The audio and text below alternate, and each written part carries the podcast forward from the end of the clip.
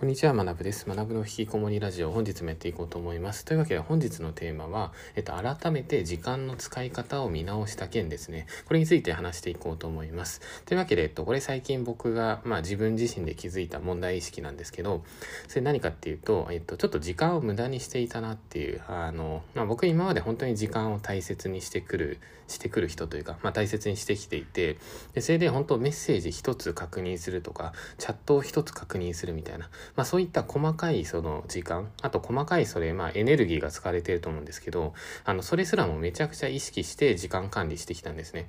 まあ、ただ、えっと、いつからなのかわかんないですけど、まあ、多分ここ数ヶ月かな、まあ、多分なんかちょっとそれが緩んでいたんですね。だからあのなんか午後とかに、まあ、ちょっとそのメッセージ確認してメッセージ返信しちゃったりみたいな。まあなんかそんな感じであの何て言うんですかね、まあ、分散していたというか、まあ、時間をもっと管理徹底した方がいいなみたいなちょっと改めて思ったので、まあ、今回それについて話していこうと思います。あの今フリーランスやってる方とかっていうのはもう時間っていうのがそのまま売り上げに直結していくので、まあ、すごい使い方って重要なんですね。そこが多分伝わると思います。という感じでじゃあ本題なんですけど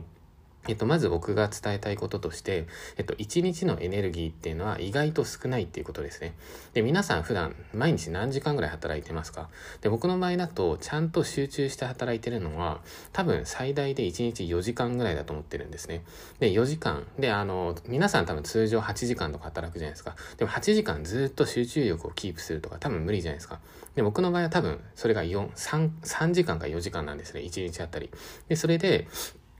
その3、4時間っていう時間で、じゃあタスクはどれぐらいこなすことができるか、どれぐらいの種類の仕事をこなせるかっていうと、僕は最大で2つだと思ってるんですね。で、もしくはめちゃくちゃ頑張って3つですね。で、3つやってると結構きついんで、やっぱ2つだと思っていて、で、じゃあ僕は今どういう仕事を、まあ、人生における僕の仕事ですね。この2つ何かっていうと、まず1つっていうのがラジオ。これですね。今皆さんにお話している。で、2つ目っていうのが教材作りですね。で、これ以外はもう基本的にほぼ何もやらない。まあそんな感じであの生きています。で、あの、まあ、一、一昔前というか、まあちょっと前の状況だと、えっと、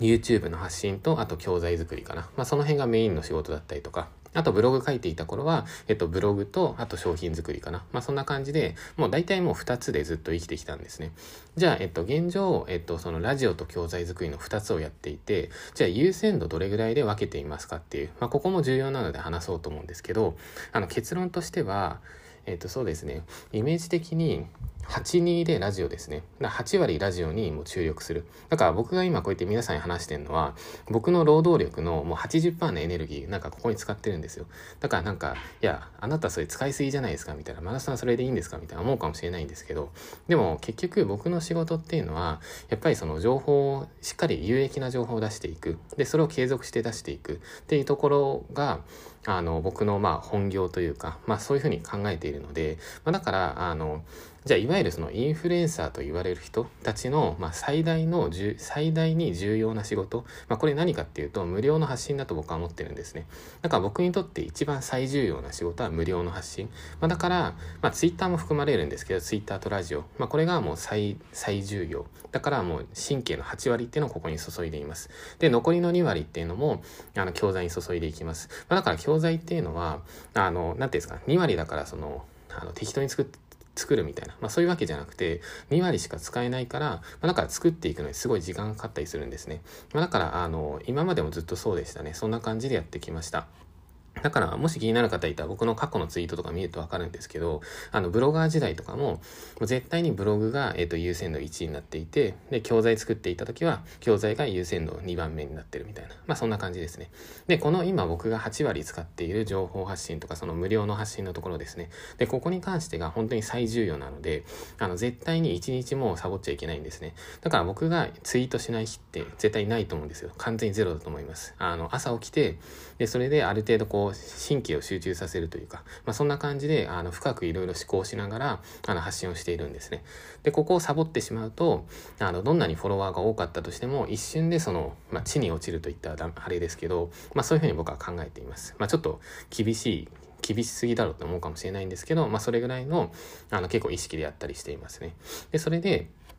まあそんな感じで僕はもう結構その時間を大切にしたりとか自分のその、まあ、意思エネルギーみたいな、まあ、意識のエネルギーですね。これをすごい大切にしてるんですけど、でも世の中の人って多分ここまで徹底してる人結構少ないと思うんですね。で、あの、まあ、どんな感じで、まあ、例えばこれ聞いてる皆さんもそうだと思うんですけど、時間結構無駄にしてる人、エネルギーを無駄にしてる人結構多いと思うんですね。で、その中で、まあなんか、これ完全にダメですよっていうわけじゃないんですけど、僕が一つ、いや、これそんないらないんじゃないかなって思うことが、えっと、結論としてツイッターでのリプライ返しなんですね。で、皆さん、あの、ツイッターでリプライ来たら、それこまめに全部返していく人いるじゃないですか。でも、あの、実を言うと僕がそのメール返信が嫌いな理由とか、あとなんかチャットの確認があんま好きじゃない理由、なんでかっていうと、何か聞かれるとか、何かそのメッセージを見る。で、そこで考えて発信するっていうのは、このメール1通返すのって実はエネルギー結構使ってるんですね。でも使う割にメール1通返しても売り上げって伸びないじゃないですか。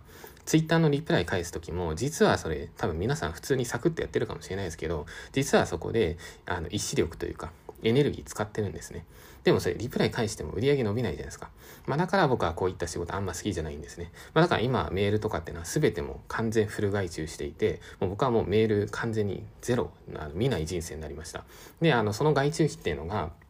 毎月30万円ぐらいかかってるんですけど、でもそれでも、その30万円を払ってでも僕は絶対メールを見たくないみたいな、まあそれぐらい徹底していますね。まあだから、えっと、以上のことをまとめると、えっと、まず大切なこと、1日のエネルギーってのは意外と少ないんですね。で、それでどれぐらいあるかっていうと、まあ最大で4時間ぐらい。で、タスクっていうのは最大で2つぐらいが、あの、上限ですよ、みたいな。上限ですよ、みたいな感じです。で、あの、僕の場合はラジオと、あと教材作り。まあこれに、あの、今、何ですか、エネルギーの全てを使っています。で、皆さんも自分の優先順位、 one、two、なんだろうっていう、1番目、2番目なんだろうって考えて、で、そこだけに全エネルギーを使っていく。まあ、そんな感じの方が、まあ、多分成果つながりますっていう、まあ、そんな感じですね。で、以上前半で、ここからちょっとチャプター区切った後に後半進んでいきます。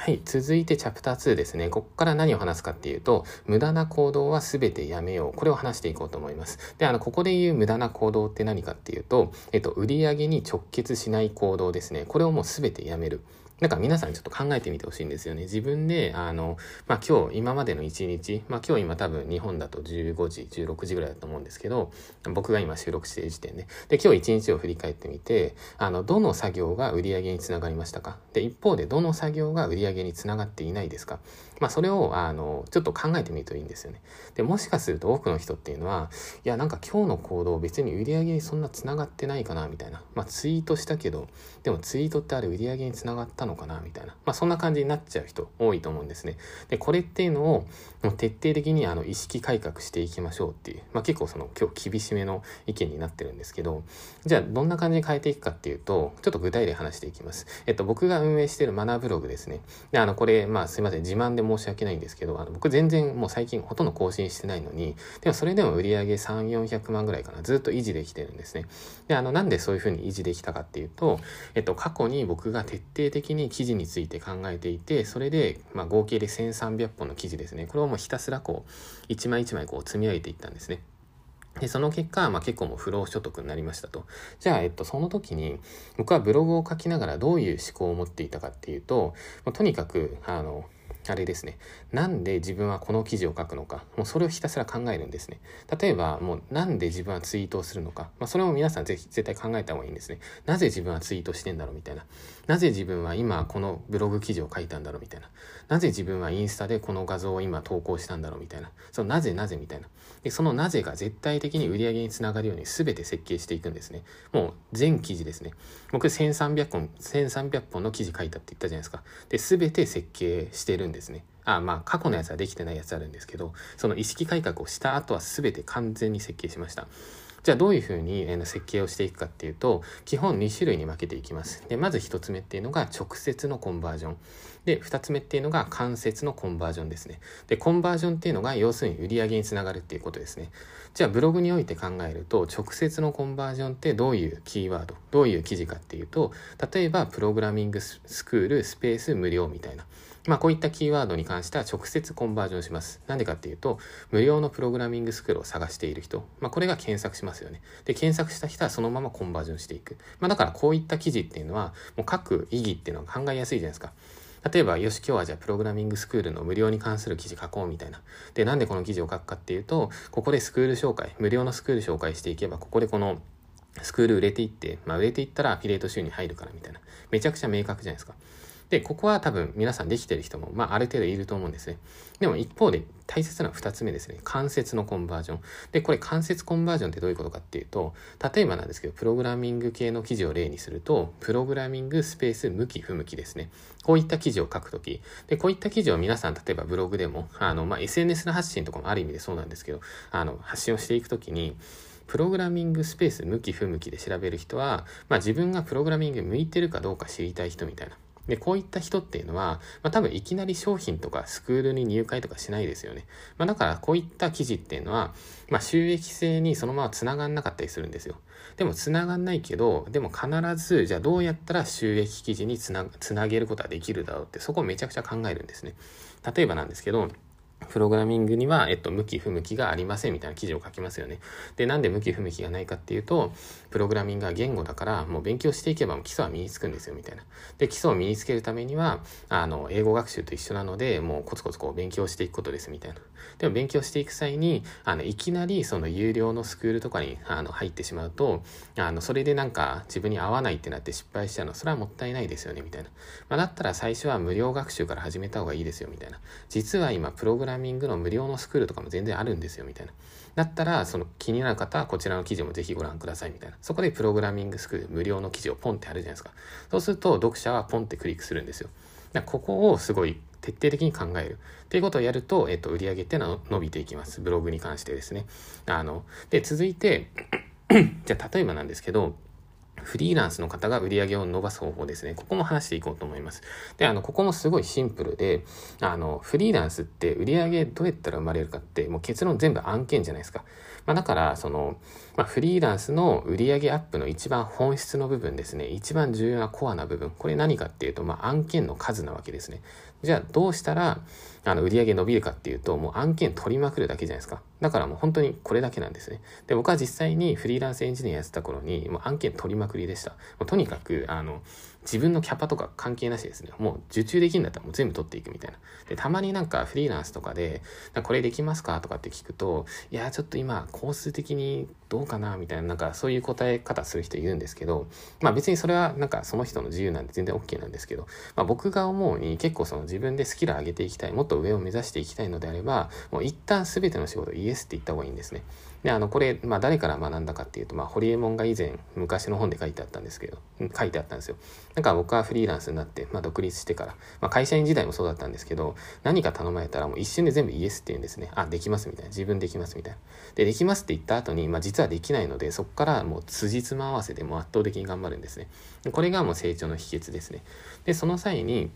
あの、まあ結構これも言われるんですけど、なんか自分のキャパシティ分かりませんみたいな。なんか学さんって仕事のその限界量とか自分のキャパシティどういうふうに確かめましたかって、まあ、これも聞かれたりするんですけど、これもめちゃくちゃ簡単ですよ。一回限界になればいいんですね。で、僕の場合はどれぐらいでプログラミングの案件の、えっ、と、限界が来たかっていうと、えっ、と、1ヶ月で10案件回した時ですね。あの時は、あ、結構これ限界だなって思いましたね。もう指も痛いし、あの、1日なんかずっと仕事やってるし、あ、これやばいなみたいな。しかも自分これ寝込んだら積むなって思ったんですね。で、積むなってなるじゃないですか。で、積む瞬間に自分はどうするかっていうと、そこからも必死になって外注を学ぶんですね。どう、もうどうにかして仕事をこれ外に出していかないと自分死ぬみたいな。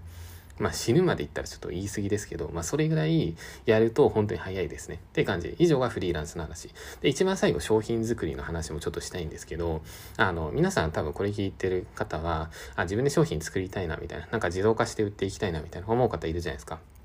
で、あの、そこに関して一つだけアドバイスをするんだったら、あの、まあ、作りたい商品作っていいと思います。で、最初は、えっと、安い、なるべくそんな大きい商品じゃなくて、ちっちゃい商品から作っていく。で、その際に、じゃあどれぐらいの期間で商品を作るかっていうと、えっと、結論明日ですね。明日リリースするぐらい。これでいいと思います。で、これは実は、えっと、先日に僕が、あの、まあ、僕ちょっとその個人的に、なんていうんですか、毎月5人ぐらいの人を選んで、で、それでなんか月なんか10万円ぐらいっていうのを渡しながら、まあ、個人的ななんか、まあ、ボランティア的な支援みたいなのやったりしてるんですね。で、そのメンバーと、えっと、ミーティングしていたんですけど、で、一人のそのメンバーが、あの、ちょっとこういった商品考えようと思ってますみたいな。で、これを、確か、えっと、あと1ヶ月2ヶ月ぐらいでなんかその形にしていこうと思いますみたいな、まあ、そういった相談が来たんですね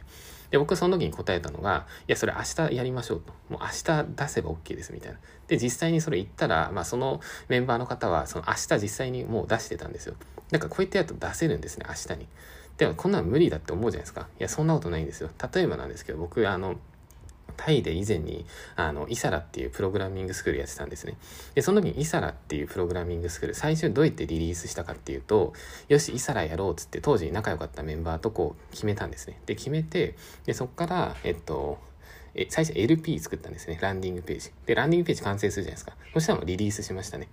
で、あの、え、みたいな。え、教材どうしたんですかみたいな。いや、教材っていうのは、お問い合わせ来るじゃないですか。いや、やばいみたいな。イサラ結構売れてきたみたいな。そっからも必死になって作るみたいな。まあなんか今となったら言えるというか当時言ったら怒られてたかもしれないんですけどでも実際イサラ参加してるメンバーの方は多分皆さん結構満足度高いんですね。だからあの時間かけることは正義じゃなくて別に明日でも全然リリースできるんですよ。もちろん全ての商品が明日可能かって言われたらそうではないんですけど、まあ、結構その無駄にその時間軸を広げすぎる。これは良くないですね。っていう感じですね。はい。というわけで今日、えっと、終わりにしようと思います。最後にまとめると、後半のまとめですね。無駄な行動っていうのはもう皆さん今日から全てやめましょう。で、無駄の定義とは、売上に直結しない行動ですね。で、じゃあ全ての行動、皆さんが今日これからする行動、で、その行動からどうやったら売上が生まれるだろう。それを全て考えるんですね。で、それ、そこの、その行動から売上が生まれないんだったら、それを続けても、それをどんなに頑張っても絶対に豊かになれません。まあ、それは当たり前じゃないですか。絶対に売り上げにつながらないので。まあ、だから、あの、僕もこれは本当に意識しているし、今後も意識していこうと思っているので、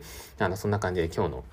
えっ、と、学ぶの引きこもりラジオと言いつつも、実は、えっ、と、学ぶの反省ラジオみたいな感じなんですけど、これも今日終わりにしようと思います。というわけで、また明日も、あの、配信していきます。皆さん、えっ、と、コツコツ頑張っていきましょう。それではお疲れ様です。